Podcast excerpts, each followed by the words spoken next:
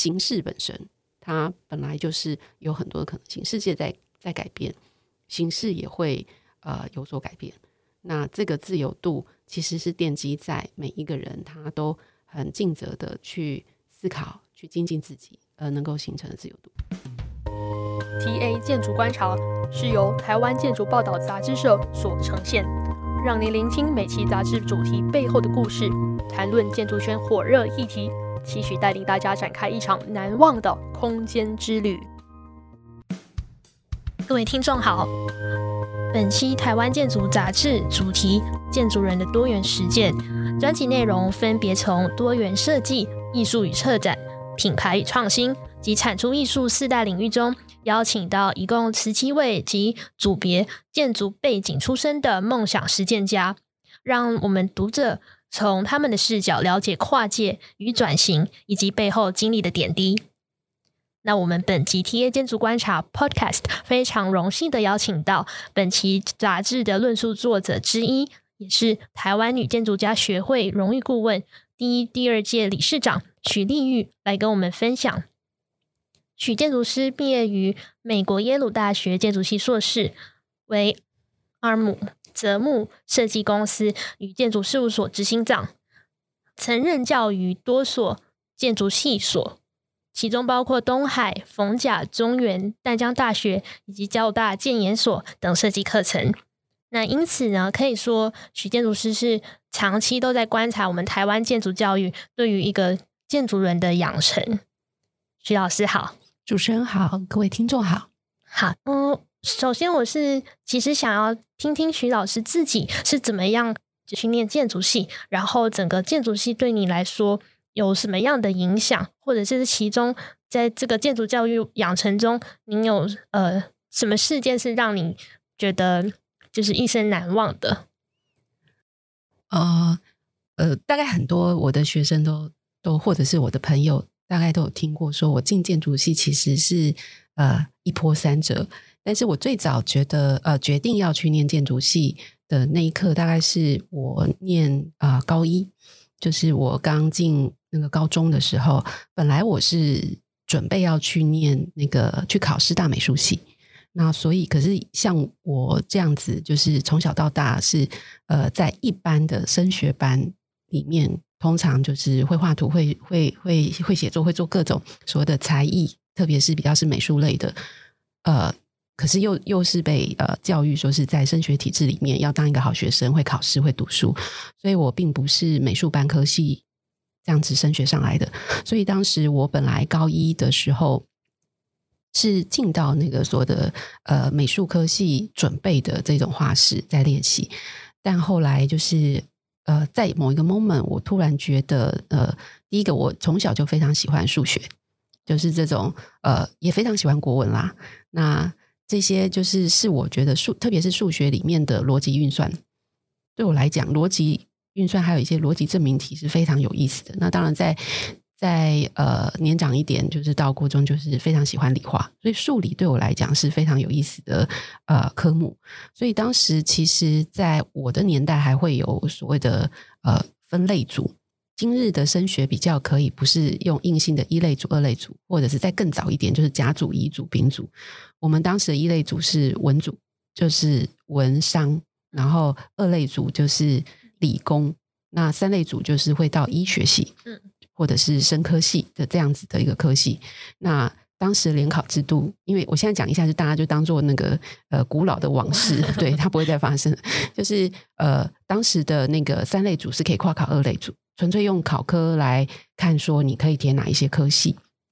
那因为呃，国中升高中，我们那个时候就是联考，反正成绩决定你会到哪一个哪一个高中去嘛，就照排名。那但是到了高中升大学的时候，你就等于是你第一个关卡是你要选类组，那类组就把你的选择的科系就框住了。那那个时候我其实本来就是会有一点摇摆，在所谓的呃，我文组，因为我觉得呃文组好像就把我喜爱的那个那个数理科弱化了。我所谓的喜爱，就是当然，也就是你觉得比较有信心、表现比较好的科目，它就变成不是文组里面的强项。那从一个非常自然的竞争的考量上，觉得几率可能不高。就是可能不太容易啦，就是挫折感会比较大，就是你不太能够去跟人家拼搏这种呃文组里面的科目，那自己喜欢的科目又不在那个重点科目里面，你你就变成是会有点压力。但二则是回到比较兴趣，因为呃美术系它简简被简单的认知就是我从小大概从开始会写文字以前，我是就开始画画，然后那个画画基本上是自学自己。自己娱乐，然后自娱娱人，就那句话，就是你自己喜欢的事情，别人也肯定你，然后别人也会因为你你做这件事情，他很开心。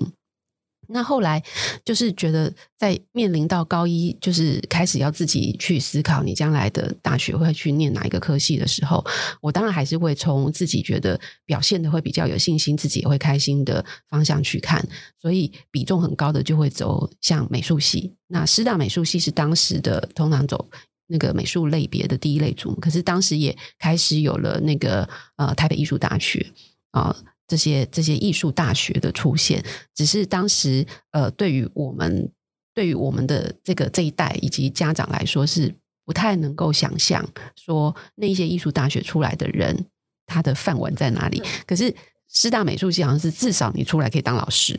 好，这个是当时家长的想法。那我纯粹只是还是在一个呃可以安家长心的那个状况底下去想。可是就某一刻，我就觉得我是喜欢创创创作，就是 create 这个事情，就像艺术创作、画图啊，或者是做一些劳作，甚至就是一种一种，反正就是我们现在讲，就是你有一个想法，然后你就会去实现它，然后创造出一些大家就哇，好漂亮，好什么什么的这样子这样子的过程。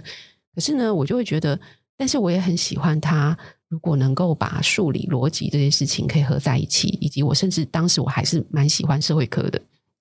那我就会在想，如果他能够这个科系不是只是整天画画的这样子的着重，然后没有其他，能够把如果他能够也把我喜欢的那个数理跟社会这个历史这些事情合进去的话，多好！所以那个时候我其实并不知道建筑系在干嘛，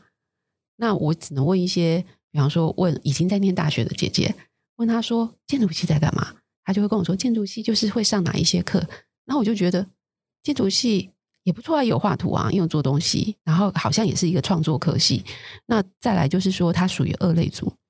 那二类组我就可以把我喜欢的那个数理，然后像这些科目，它也会是必然是重点。我就觉得那太完美啦，所以在那当下马上就辩解，觉得我要去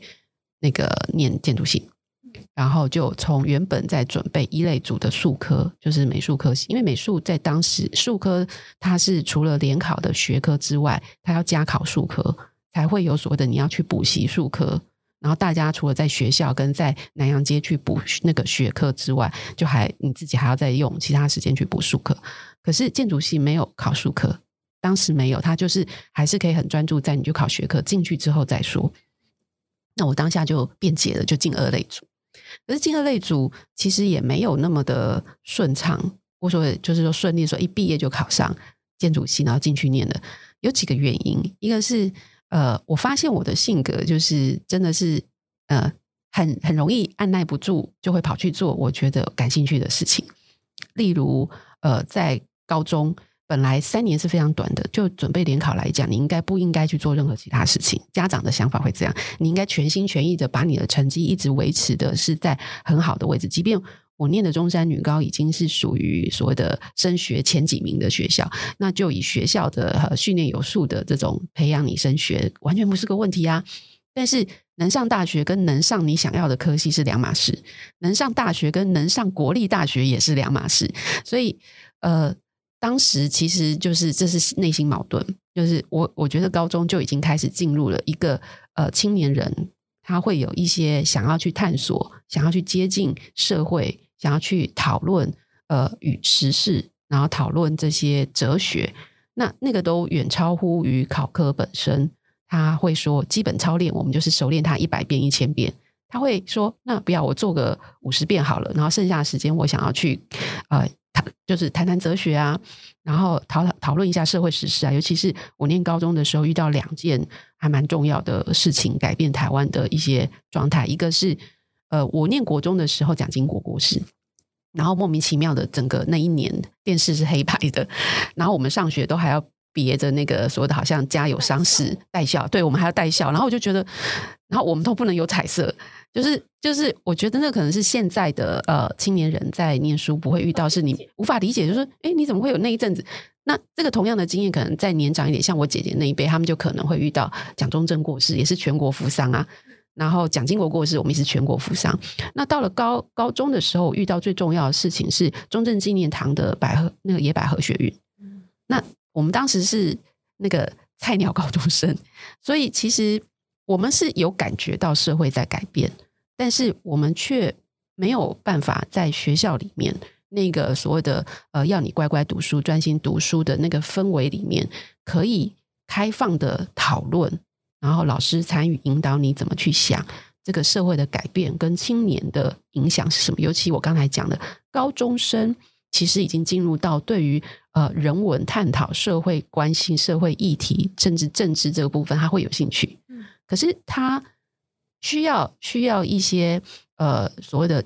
在更年长的一些人协助交换意见，否则的话，他其实非常有可能在个初步的这个兴趣里面进入一种非常极端的，就是呃呃自己的想法，或者是直接就切割了，我不想要跟这件事情有关，然后接下来就会影响他一辈子很漫长的时间，对于所谓的社会公共事务参与的态度跟看法。好，那所以我高中的时候面临的那个状况是这样，所以我说我我其实也没有很专心在呃所谓准备考试的这个状态里面，以至于然后再讲第二个原因就是我当时会有一些呃考量，包含家庭的要求，就是女孩子家考那个考大学不可以填太远，然后再来就是对于大学当时初浅认识的所谓的这个学校的学风评价如何会有选择，所以即便我的成绩当时是可以进一些建筑系。还是可以进一些建筑系，但我没有填，就是只填一填，只填到一个呃，填到几所就不填了。那当然，在那个电脑排的序排序里面就进不了建筑系。如果是为了只是进建筑系，我还是可以进去。可是第一年我没有进去，所以我就进入了医学工程系。医学工程 对，医学工程系不是医学系，大家不要太误误解了。所以我没有真的就是从那个金光闪闪的医学系转到那个穷光蛋的建筑系，就是花很多钱的建筑系。倒不是医学工程，它是一个呃辅助医学，不管是执行或研究的相关工程的技术，所以它还是工程。嗯，包含把你的呃那个身体的这些指数如何呈现成一个那个数据或图像可以阅读，像你你想的就是说，比方说超音波啊。然后 X 光机啊，这都属于医学工程范畴。就是你如何把这些那个检验的数据变成可分析、可解读的一个图像，或者是对对对，所以它是在设计这个阶段。嗯啊，它它比较不是说如何去培养一个医生，这个这两码事。当然，它也可以去。继继接下来进去走这个部分，那讲多的就是好吧？那进了医学工程，成绩还是很好，因为毕竟从小到大被训练成是可以读书的人，所以呃，维持着成绩好是一个呃从小学习而来的一个基本生存技能。就是你你维持的好成绩，你可以有选择。啊，这个我讲这句话，其实有些时候是我在当建筑系的老师的时候，会教我自己的学生说：拜托你们，就是你知道成绩是不不可以回头篡篡改的。所以一定要小心翼翼的经营自己大学的科目成绩表现啊！不要只是说，哎，我设计好就是全天下无敌。拜托，你的成绩单会影响你。如果还想要做其他，包含不管是你申请工作、申请研究所或出国留学，那个都是一个你基本人家在不认识你之前很重要的一个入门票的判断。虽然它不是全部，但它会有影响。可是建筑系的人好像有些时候就是天真浪漫到有些时候不太会去小心的经营这件事。那回到那个，我刚才讲说，那我终于那个说的一波三折，终于进建筑系，我还是经过所谓的呃转系考、转学考这这个方式才进到建筑系，这个也算很辛苦。这个这个其实我也是也蛮想探讨的，就是你这个是只有在台湾会这样子说，必须你要转系，你必须要达到一定的门槛，你才可以转。嗯、呃，我其实不知道，我我我其实不知道国外是怎么一回事啦，因为国外的大学它也是。呃，也是会有这种考试加上申请，就是你的学习履历，因为比较像我们今天台湾想要朝向的那个方式，一直在走那个。虽然台湾还是有个很根本，就是呃，科举考试的这个这个毒根没有没有办法除掉，所以即便有各种学习历程，都似乎 这件事情还是考试为主，学测成绩是最重要的，以及其他考量。但是呃，台湾我当时的状态其实是说，建筑系因为它很特殊，我所我所谓它的很特殊，是它的教育跟其他的基础学科的基础科系、基础科学科系不太一样。因为基础科学科系它比较可以认为，呃，可以用一个所谓的呃它的检核考试的方式来检查你是不是把学习科目完成。那建筑系有一个最抽象的叫做设计课，所以他们也会当时也会无限上纲的认为，你进建筑系就是我打掉重练，不管以前你是美术班的还是不是美术班，不管你以前有什么样子的特殊才华，那都不是我们建筑系在培养。呃，那个所谓的建筑人的一个良好基础，因为他们否定的是台湾的高中教育，这个很微妙，就是他直接否定了台湾的高中教育，甚至是美术班教育，他过于那个所谓的呃僵化。就是就是框架的，他觉得那是框架啦，嗯、所以他们的最简单的处理方法就是全部归零，打掉重练，最好你都失忆了，嗯、然后你是最好培养的人。那所以在这种状况底下，我的那个读书的年代，呃，基本上不是每一个，如果是你校内走的话，不是每一个呃那个校内的建筑系会接受校内转啊。那校内转就是校内转系，嗯，因为他们有一些就是说我不要接受转系。因为接受转系有有几个原因，就是他认为他已经被污染了，不好教。因为他可能已经是在其他科系里面有又被受了至少一年的大学教育，所以他可能就会有一点尴尬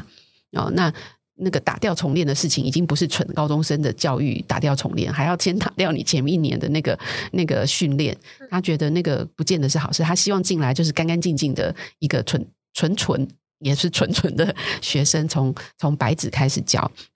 那那所以呃，校外转系这件事情，它则是就是一般就是呃，他们有缺额，就是你入学，你一次一般收的极限大概是六十位，那你可能经过了一年的淘汰，你可能升高呃升大二的那个就被淘汰掉了十个，所以你可以有一定的那个名额招收转学生，所以就会有转学考试。嗯，那一样，这个转学考试就跟大学考试不不不尽相同了，它就会有重点科目外加数科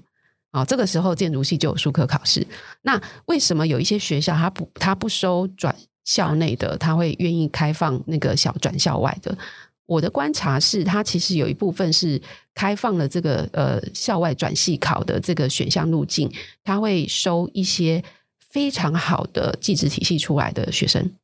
嗯。当时还有技职体系，而且当时技职体系如果是转学考进来的，因为他就不可能转系的，可他唯一的途径就是，比方说他是当时的台北工专，现在的台北科技大学建筑科出来的，哎，那个时候是超级强，因为他们的那个毕业生，呃，就是那个这些建筑的实际的就是说呃绘图也好，设计也好，他的专业度，我们讲的专业度就是以他马上就能够进入到事务所状态，他们都训练得非常的好。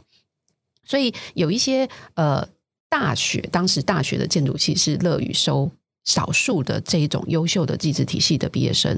就是进入插班进入到那个大学的建筑系。而这些人他为什么要插班进入大学建筑系？就跟我们大家现在会讲的学历，还是会有所谓的职场上的阶级差异。就是你是大学毕业的，还是工专毕业的，他就会感觉起来起步那个社会感觉等级不一样。但是如果从实物来说，我知道当时其实那个工专体系好的工专体系、技职体系出来的人是非常抢手的。好，那那这个是当时的一个现象了。所以总而言之，我就反正辗转就也考了转系考，也考了转学考，就就总而言之就进到建筑系了。那当时也是，就是呃，反正就进了建筑系之后，就开始海阔天空的去去做一些我觉得有意思的学习。嗯、就是反正建筑系嘛，就终于呃走到一个我觉得无限宽广的场合。那至于读书期间有没有什么样特殊的经历，我觉得就是每一个，我相信每一个进建筑系的人，就像我刚才讲的，就是你纯纯的高中生进建筑系，然后就进入了一个好像就是。呃，就是很开放的，你想象的，就是各种活动，而且是与其他科系几乎就断绝了往来，因为你几乎你的生活作息跟其他科系的学生不一样，所以一方面他似乎没了那个传说中的大学生活，传说中的大学生活就是跑社团啊、谈恋爱啊、夜游啊，然后呃，就是到处去玩啊，就是大学供你玩四年啊，那我们又是五年，对不对？那那我们其实第一个就是你根本没有时间去参加社团。就是你的作息跟大家不一样，勉强有一些联谊，大家不爱，但是那个联谊以当时来说，多数都是有特定联谊对象，特定联谊对象就是当时呃女孩子在班上是少的，所以多数他们联谊对象一定是几个考量，一个是呃女女学生居多的，然后未来有可能可以适合成为呃。呃，辅助你家庭事业的另外一半的那种个性，可是对我们在建筑系的女生来讲，那种联谊就又没有去啦。因为哦，你们好像就在就是所谓的“我爱红娘”，就是那种状态，就就也没有什么乐趣。那当然，他们要办出一个这样，就是以男生为主要去办出这样的联谊，还不太容易，因为时间跟大家搭不上。人家可以放假的时候，我们都在赶正图。请问一下，你什么时候？人家人家考试的时候，你正在睡大觉。请问一下，你什么时候才能跟人家正常的做联谊活动？所以我觉得那个是一个很微妙的，就是进入建筑系，你的你的大学生活就是建筑系，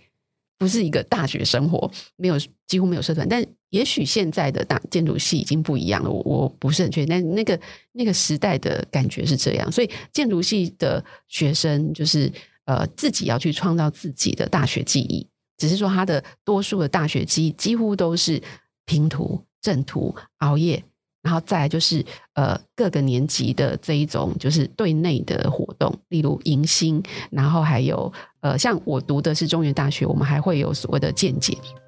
建筑小姐选美。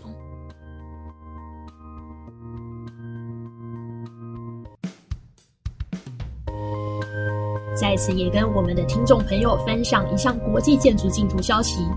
由澎湖县政府指导，雅果集团雅星海洋文创股份有限公司主办之二零二二青湾山城 Villa 国际竞图火热征件中，广邀国内外建筑专业者与相关科系在校生，共同为打造友善环境建筑园区，响应国际循环经济的潮流，提出设计方案。有兴趣参加的朋友，可到 www.ta-mag.net 或点击本集节目资讯栏的竞图官网链接查询详情。澎湖岛屿循环经济，迈向永续循环之道。非常欢迎您在二零二二年十月二十日前投件参赛。嗯，刚还蛮有趣的，是老师讲到那个建筑小姐。这个活动对，呃，中原大学它是很神奇的，是从它大概第二届就开始呃办那个建筑小姐选美。那一开始它其实是因为呃当时那个系里面活动很少，我刚才就讲说，因为我们的生活学习的作息跟其他科系比较不能够一致，嗯，所以你很难就是社团活动的时间跟大家是一起可以的，然后也不太容易有大家一起放假出去兜风的联谊的这个时程的安排，都都是违背的。那所以当时的那个中原大学的呃学生，第二届的学生，他们就在自己的那个系馆的中庭就开始就开始的建筑小姐这样子的娱乐活动，一开始就觉得那大家就是男扮女装。的来选美，我们我为什么讲男扮女装？是因为女孩子就是少啊，你总不能一直老是选那个系花，那她就是唯一一朵花了，请不要再评价她的花好花坏。所以反而就会变成是说男男孩子居多，然后他们就开始有了这样的事情。这也这也其实是我觉得，呃，从今天回头看这一个建筑系的这种建筑小姐选美的历程，是很神奇、很特殊的一个那种关于性别意识在那个。在这样的科系里面，他用一种学生自己办的呃那种联那个欢乐的活动来去模拟这种身体经验，就是你男孩子穿着女装，然后表演那个那个他认为的娇柔娇美的柔美的这种姿态，甚至唱歌、演戏、跳舞这样。可是他就必须要是假扮成装扮成女孩子，去模拟那个生活身体的这个状态跟经验，以及大家在观看这个过程。那我我其实曾经有一篇文章，好像也是写在那个 TA 讲建筑小姐选美，对，有写过这一篇，只是当时可能就是仅只是知道这件事情。那直到今天，中原还是呃每年的那个他的大二的学生，就是他们会需要负责做一个呃那个建筑小美呃建筑小姐选美的活动，是他们是主办的年级，就是在二年级。然后他们就是几乎就是男孩子就是要打扮，那只是因为现在学校里面的呃女学生已经达一半了，所以他们就转型变成一个很微妙的关系，就是几乎是一对一的合作。就是等于是说有点像男孩子有一个经理人帮他打点如何成为很短暂的这个呃女体的这种经验的表现，他们就会有这种这种很微妙的转转变的关系。那今日大概还有另外一个学校也是有这样的建筑小姐选美活动，是比较晚近成立的金门大学建筑系。就我所知啦，金门大学建筑系。那呃，不管怎么样，那是另外一题。我就是关于所谓的性别多元性别的意识形态，在呃建筑系里面，这么大家认为可能是比较是雄性表现，甚至不讨论所谓的单一性别议题的这样子的呃教育环境里面，很特殊的一种所谓的学生。内部就是说，在学生的层级，因为老师的层级在当时是不讨论所谓的性别的相关议题，呃，连二元性别都不讨论，就不用讲说多元性别的讨论。可是实质上，在呃师生群里面，特别是老师、学生群、学生自己的这个呃社会团体里面，他还是会有一些形态的这一种性别意识的呃，不管是。呃，认同或者是探讨、好奇，或者甚至是一种模拟体验，它还是有这个流动的意识，是很早就开始，只是它是被压抑在不在正规讨论的，不管是设计题目或者是教育课程里面的设计，我们如何去呃探探讨关于性别跟这种我们的专业，就建筑专业里面的认知，就是我们如何去去去去检视、去认同，或者是先去先去思考性别议题是什么。然后，而不是一开始就是建筑是没有性别的问题，这个可能太简单了嘛。那那，但这个不是我们今天主要主轴谈。我只是说到今天为止，正规的这个那个呃所谓的建筑人培养的那个正规课程里面，其实在这一块还是几乎是不太有的。是，那其实可以看到，就从老师本身自己的就是建筑的教育这个背景，然后就已经开始有不同的，就是跟其他科系有不同的。呃，这些元素或者是接触的 topics，然后呃，再演变到今天，那这边就是可能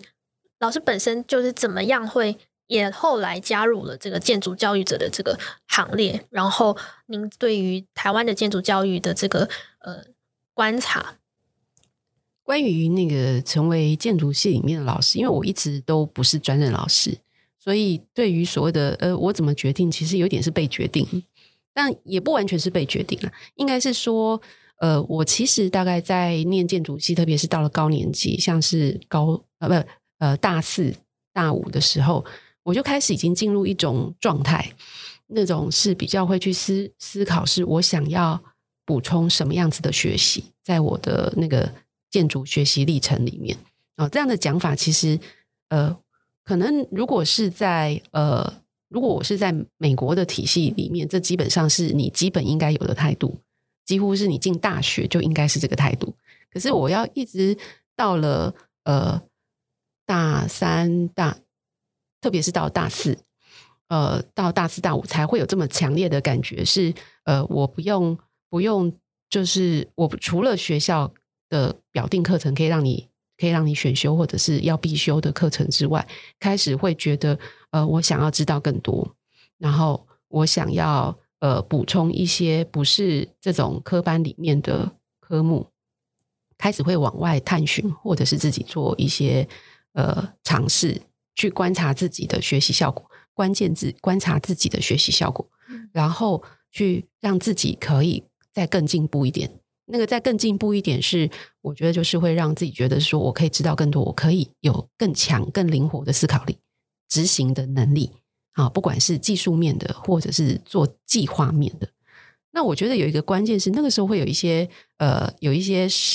呃，社会上会吸引我的事情，我都觉得那个是值得去想一想，为什么他我我为什么会被吸引过去？例如，我记得大概是我在念大。可能是大四吧，我也搞不清楚，大大三还是大四。大三的时候，对我觉得最强烈的呃影响冲击是呃实践大学的那个表现，因为我们那个时候传统的六校，传统六校就是国立就是成功大学嘛，然后再来就是东海、中原、淡江、逢甲啊，这样子就五个，还有一个第六个是文化。那我们当时觉得这个传统六校似乎被这个新兴的实践大学当时的那个新成立的空间设计系给给威胁到了。因为他们的那个表现，包含那时候最大的威胁就是他们的木工厂，就是开始进入了。我他们应该是从大二，我大二那一年，他们就开始有了非常厉害的，就是他们模型出来就是美到不行的木工模型，然后我们就觉得我们是什么学校，怎么可以被比下去？就还会有一种觉得输人不输阵，一定要拼，所以我们就开始会有一些同学自己就是呃，大家每一个人就是凑一台，就是一个木工厂，假设一个木工厂的基本设备可能要有个三四种，那那就是不同的人。就是抖那一种，然后我们就在那个呃同学有院子的那种宿舍院子成立了我们学生自己的木工厂，然后就开始大家就开始觉得我们也要来做木工模型，就是你你开始有了一种自己的那种跟自己的一个呃提升的这一种方式，不是学校老师叫你说你看看谁做的多好，不是这一回事，而是我们有一个假想敌人叫做实践大学，然后我们有一个捍卫的精神叫做。我们自己要有一定的格局，我们是有历史、有有比较早成立，我们是好学校，而且重点是我们有一个要抗争的事情是，我们一定也是很优秀的。我们只是在那个 moment 被归类在已经即将被淘汰的老派大学做法。那那个是学生自自己发起的一种危机。那当然到后面年纪较大了一点，就是到了大四，我因为刚才讲的我是转学进建筑系，所以我会。等于还是不得不因为设计课的关系，得要从大一开始补修设计课，所以我的大学就变成是一加五。我大学就要念六年，第一年不在建筑系，然后后面五年都在建筑系。可是当我到了大四的时候，其实有很多的必修科目我都修完了，然后我就必须要想办法去呃补足足够的学分数，因为我只能到了呃所谓的学籍上的大六，然后实质上的大五毕业设计，那个时候才能够进入到我只修毕业设计。所以到了大四，我就已经到了当时的大四，我的大五的时候，其实已经开始进入我去上研究所的课。那那个那个脑袋就被打开来了，就觉得是说，开始你去讨论政治，讨论所谓的社会，讨论历史。但虽然学校里面没有讲这么广啊，可是你就隐隐约约感受，为什么会感受到呢？那个时候有一个也是会让你被吸引的课，那个系所叫做台大城乡所，然后包含当时哇，很多人很会讲什么曾虚症啊。然后现在我们都觉得这些都是呃很很很很在那个高层决策的那种位置影响力的人啊、呃，就是会出在这种呃曾旭曾、夏主久，然后黄瑞茂这些哇，你就觉得这些人的那种反应就是这才叫做知识分子。嗯，那你在传统的这种建筑教育里面，没有人跟你去谈说建筑训练背景，就建筑人如何成为一个知识分子。嗯，好像你理所当然就是我大学毕业就知识分子拍摄，那不是这样。就是你的所谓的呃，我们所谓的所谓的知识分子，他其实有莫名很强烈的社会连结性，也会有必须要呃那个有关联的一些政治行动啊。但是什么是政治，什么是社会性，拍摄学校没有教，没有没有这样的讨论。即便是其他科系也没有，尤其像中原大学是一个基督教学校。他更不会去鼓励这一种呃看起来很容易发展不受控的这一种思潮发现发生嘛？他还是希望你呃在一个呃安分守己做一个好人的那个方式去成长嘛。所以，所以我们其实，在那个环境里面，但是外界的那个变化，社会的变化，那是一九九五九六，就是大概从一九九四九五九六，已经可以蛮强烈的感觉到那个社会好像要变了。那那个好像要变，就是说解严本来就是一个改变，但是那个时候已经开始有更强烈的，不是好像解严这么简单的改变，只是我们说不出来。那所以就会进入说学习。那快速到说，那这跟我当老师有什么关系？首先呢，其实我觉得当时有一个很很很很简单的想法。我二零零四年从那个耶鲁毕业，那本来当时是在美国正在。面试一些工作的可能去做实习，在美国实习，但是因为我妈妈刚好身体不好，她希望我回来，我想说，那我暂时回来一下好了。所以那个时候就想说，暂时回来一下，我也没有觉得我要马上进入哪一家啊、大事务所去大展宏图，倒也没有，因为那时候一心一意觉得我还没学完，就是我个人的进修还没进修完。毕竟我出国念书的之前，已经先在事务所待了快四年，所以我大概知道。呃，台湾的事务所标准会有的那个工作的形态，但是我觉得我还没有想清楚我要做什么的呃状况底下，我觉得有一些在思维上面，在学习上面还想要了解的事情，所以我就没有马上进入任何的呃事务所里面开始，就等于说一下子就跳级到主管阶级之类，倒没有，倒不是这样，而是那个时候就觉得，那我短暂回来的话，就是把我在美国的经验的那两年的那个时光看到的、学到的、打开的一些想象，就回馈给台湾的这一边的呃学习，就是学校。所以那个时候的状态、心情是这样，就觉得那我就进学校，呃，兼兼设计课啊，所以就有了一些机会。是我第一个到的学校是东海大学跟逢甲大学，然后当时分别教东海的大一、逢甲的逢甲的大二，然后到后来渐渐的，就是呃，在隔年就又多了一个学校，要是中原大学，然后再隔隔年还是隔隔两年忘记了，就是多了一个淡江大学。那大一的部分，我大概教过东海跟淡江的大一，然后就有了一些两个学校还蛮蛮有趣的比较。那再来大二，我教过东海的大二，然后逢甲的大二，那也有了一个比较，都在台中的一个那个大学里面，他们的大二包含学生的背景，跟那个他们的学习的氛围，跟他们设计的题目，以及教师群的态度。那到了呃中原的话，我就教过大三、大四、大五。然后东海也是有指导过他们，东海淡江也都有指导过他们的大五毕业设计，所以就有了这样的经验。包含到后来我念博班最后一年的时候，我临时去了那个呃交大带他们的那个呃建筑研究所的高阶实习，也就是他们最后一个实习课，那个是呃建筑背景跟非建筑背背景的学生混在一起合在一起进行的高阶实习课，所以就。大概就有这感觉，可是这就是我们本来我本来想说，我短暂停留个两年，准备申请博班好了。那结果一不小心，这个短暂就一直还在这里。当然，也就因为实在停留太久就，就就就把博班也就直接就是当它是一个学程，就做自我训练，就训练起来。那所以这样讲的，其实是回到是说，教育这个事情，一则是我并没有那么清楚的意识到，哦，我要成为一个建筑系里面的专任教师。当然，我那个时候是觉得如果有专任也不错，因为专任的状态就是我 focus 在这件事情上，我不要去外面就是搂搂手，就是这里也做那里也做。虽然我觉得呃能够做一些实务工作是非常开心的事，一则是我还是个蛮务实的想法，一则是你你能够有能力自己赚一碗饭吃，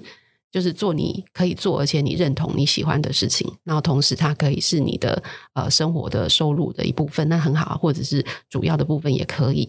那虽然这一条路可能对于很多人讲听起来可能会觉得很累了，那同时就是说，我觉得学校的教育是一个，特别是对我来讲是一个很重要的回馈，因为我不认为一个人的知识成就学成，他是因为他自己而已，我觉得是社会也给予了这个人养分，即便那个养分可能是你会很想吐的，你会很生气的，你会很排拒的。但它也会构成你这个人的学养。那所以我觉得台湾是一个很特殊的社会。可是我我会讲这句话，也要等到我到了快五十的这个年纪，我今年可以懂为什么以前的长辈会说台湾如何如何的那种感觉。我很不想听，但是我开始可以理解台湾真的很 unique，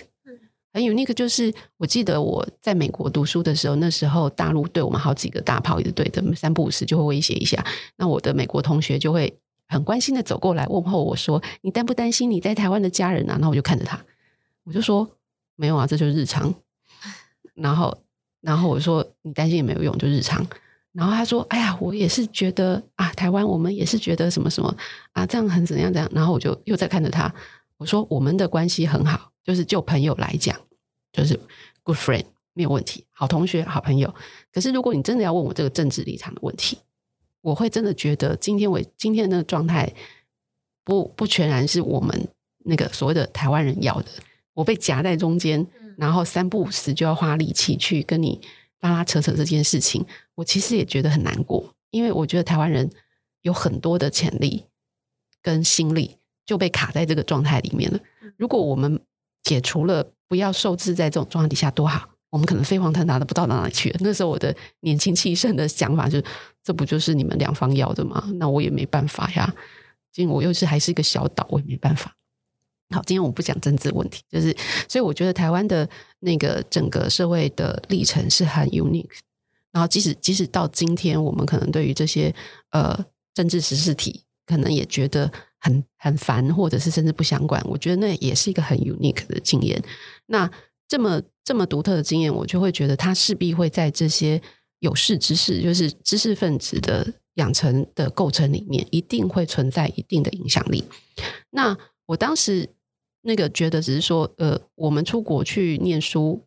尤其我又不是那种所谓的家财万贯哦、就是出去念书，我基本上是穷到连那个那个飞机票都是在那个上飞机之前想办法去兼兼差接一个案子，然后筹出来的一个飞机票，然后整个学习的过程都是要靠奖学金，然后要靠所谓的身边的好朋友无偿借贷，无偿借贷就是你回来再还我这样。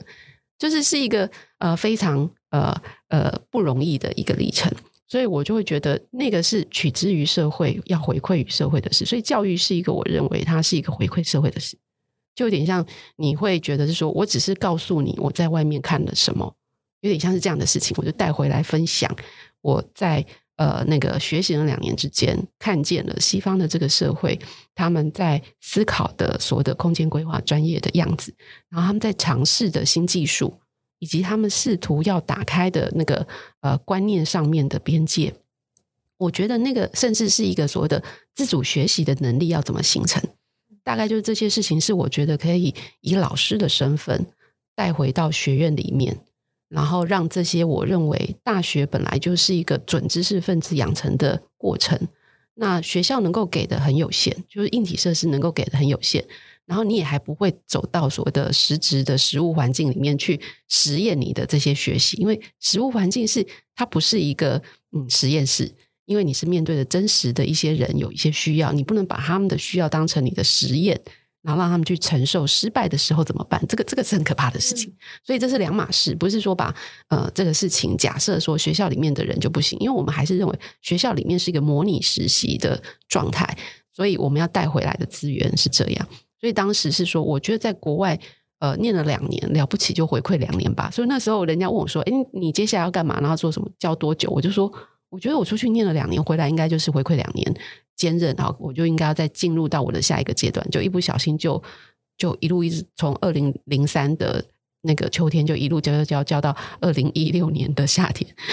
我觉得那个就很漫长。当然我没有停下来了，所以所以我觉得教育这个事情它是很微妙的。那那也是在这种状况底下，我的心态就会变成是我想要多了解呃每一个学校每一个年级，然后以及不同的这种呃背景的学生。在学习的过程，他的变化，所以我其实就似乎是有计划的去经历这些，呃，有机会的话，然后也算是我计划心里的盘算，是我去收集这些教学经验，然后去呃思考，是说一个人他进到的一个建筑系，他一路走走来会发生什么事情，然后你怎么教会开启他什么什么样子的一个表现，什么是有效的那个教学过程，什么又是一个。无奈的一种，就是呃，相看两相厌的一个师生关系都有可能，所以，所以那个是一个非常精彩的，我觉得是非常精彩的，将近十二年、十三年的那个教学历程。嗯嗯，是。好，那现在可能我们希望徐老师这边可以跟我们稍微谈一下，说这个这期呃 TA 这边的，就是。有邀请的是十七位，十和十七十七位在里面，可能有一些是呃 team 的状态，然后去嗯是不同的建筑系背景，然后养成，然后到最后他们有跨领域或者是直接转行的这个呃这个特别的企划。呃，TA 这一期的那个建筑的多元实践，它的呃这个特辑的计划源头其实一开始有一点。悲伤，因为我跟那个总监王长美建筑师当时提议的时间点，是因为芳宜，oh. 就是林芳怡。然后我就说，其实我们应该要转移一点所谓的关注的视角，呃，不只是一直 focus 在，不是只是不管哪一本杂志都 focus 在谁是建筑师，然后建筑师干了什么事，然后诶他的什么作品，就是这种作品建筑师论的这一种方式。我们也许要关切到一种，呃，稍微你焦距移转一下，你可能会看到。有一些很有才华的人啊，他们也在面临到另外一种，他们在找到找一种属于他们的实实践的方式。那也许他不是用，目前不是用一栋建筑物啊，或者是他不是用一个执照的行为去定义的建筑师。呃，我觉得那个似乎是一个我们要用更宽的视角去看台湾的这个建筑专业发展的样貌。那我就当时是跟那个呃总编这边建议是说，是不是策划一个特辑，尤其以他这么。呃，长期知道，长期在关注，用一种媒体人的视角在看台湾的这个呃建筑人才的表现。嗯，不管是建筑师，或者是建筑相关从业人员团队啊，或者是呃，现在必须他不能讲是建筑师，他就是设计师，或者是策展师或艺术家。那我都觉得这也许才是真实的样貌。那我们是不是也去看一眼，然后试着谈？但这个不等同于就是。我们要用这个事情来推翻，就是也呃那个所谓的职业建筑师的那个存在必要性，倒倒是这个是平行的。嗯，那所以呢，我当时就建议的是说，呃，不管是世代啊的变化，或者是这个世代的变化，它其实反映的也是时代的一个呃趋势。那当然也会有一个所谓的历史上的一个历史性的所谓的反省。所谓的历史性就是。呃，有些时候有一些制度走到一定的程度的时候，它可能就会有历史的包袱。就是，呃，即便是呃，嗯，即便是不是那么适用了，越来越不好用了，会越来越有一些矛盾性了。但是因为它已经用很久了，不能轻易的删掉它，不能轻易的换掉它。就是好像这个就是一个变成渐渐的，就是呃，你为了留下，为了坚持而开始有很多的力保动作。诶，这个我讲话很像时事题，就是。就这会是一种包袱，让我们对于所谓的呃趋势、当下的需求以及这些演变的过程，然后的探讨，或者是它的一个发展的局限就会出现了。所以，我觉得这一期的那个呃尝试，就是建筑的多元实践的尝试。首先，它当然是还是从人物作为一个媒介，也就是今天选出来的啊，今天被邀请进来报道的，它是一个媒介。然后这个媒介的构成，其实隐隐约约，我读起来会觉得它有一些统计，就是抽样。比方说，统计就是我们前面有讲到传统六校，他就从一个传统六校的校友去做一个呃筛选案例，然后来看看他们的一个走向。然后第二个当然就是他要呈现一个形式上的多样性，好，然后去支撑一个所谓的多元的定义。啊，那这个这个也是一个所谓的就观察来讲、探讨来讲的一个初步的方式。我讲的多样，就是它还是在形式上的多样，就是你现在做什么工作啊？工作的多样性，然后去去试着去想要松动所谓的多元，也就是多元的对立，就是一种，就是我不要只有一种方向、一种做法、一种定义，我需要用多元的角度去探讨，甚至那个最大根源去探讨空间。啊、探讨空间的形成、空间的定义、空间的生产、再生产的这所有的这些空间的关系的探讨，那这就很抽象了。可是我们在跟公就公众媒体在讨论这个事情，他就必须要先从一个具象的人物他所作所为，然后他能够举出来的一些呃，你有机会再去看一看，或者是你可能经验上真的看过他做过这些事情，以及他们的所谓的正当性。正当性就是这些人都建筑系毕业的。或者这些人都已经有受过呃大家认同的所谓的建筑师成为建筑师之前必备的建筑教育历程，这叫做建筑精英养成过程。有啊，他都有，而且还不是说真的很糟的学生才是用一种啊我就不行不适任，所以我去走了不是建筑师这一条路。他们不是这样。嗯，我们可以看到是说呃这一期展现的其实背后某一种程度，你可以读出来那个架构上面的，它还是在对应一些呃。大家认知的规矩里面，他们都要打勾勾，有有有有有，然后才能够接下来去挑战一个证明题。就如果他们都有有有有有，差别只有他们没有去走所谓的我高考，然后我我考上建筑师执照，才开始做所谓的建筑实践，好，才开始去做这件事情，才开始真正去做一个所谓的合格的建筑人。他们。只差这一点，然后用这个方式，就是用那他们现在持续的在走，他们自己觉得有认同归属感，可以发挥自己所学所长的事情，那他们去证明这一题是我不用等到那个时候才来才来让自己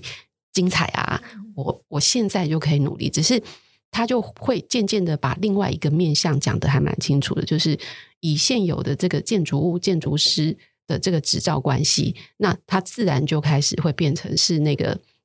那个它是一个局限的一个方式。那可是这个局限不见得是个坏事，它就渐渐明确化这是一个职业行为。嗯。然后这个职业行为就是大家蛮清楚的，适性适为，就是你适合去做这样的事情，那你就把这个事情做标准做好。那如果你是做另外一种，你可能会把另外一种开创性做出来。那换言之，接下来的一题就是考验社会大众，也考验我们自己的圈内人，你有多开放的心胸去接受，本来它就应该是一个水平发展的事，而不是一个窄门。那如果可以接受这样的状况底下，就不是内部的交相指责，说你你不是。你才是，我才是这这种状态，而是我们开始讨论当下跟未来那个整个的这个社会的演变，甚至整个世界、整个人类的空间环境的这个状态。如果环境就是我们的一个呃专业实践的一个根本对象，人是根本对象的话，我们开始可以有比较 open mind 去思考什么是自己，就是你这个自己的养成可以有贡献，又可以让自己有成就感的点。作为你归属，作为你可以去实现的位置，那回到事情本身，回到才华本身，而不是回到形式认证本身，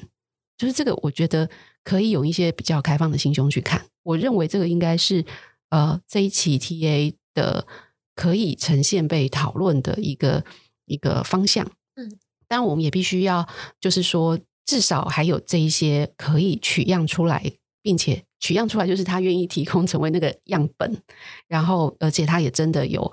努力的去，不管用什么路径，有什么样的机会去做出一些他理想中的那个事情，展现出一个形态，让大家开始有了所谓的 role model，就是你可以有一些范例去想，也许这可能是你比较想要走的路，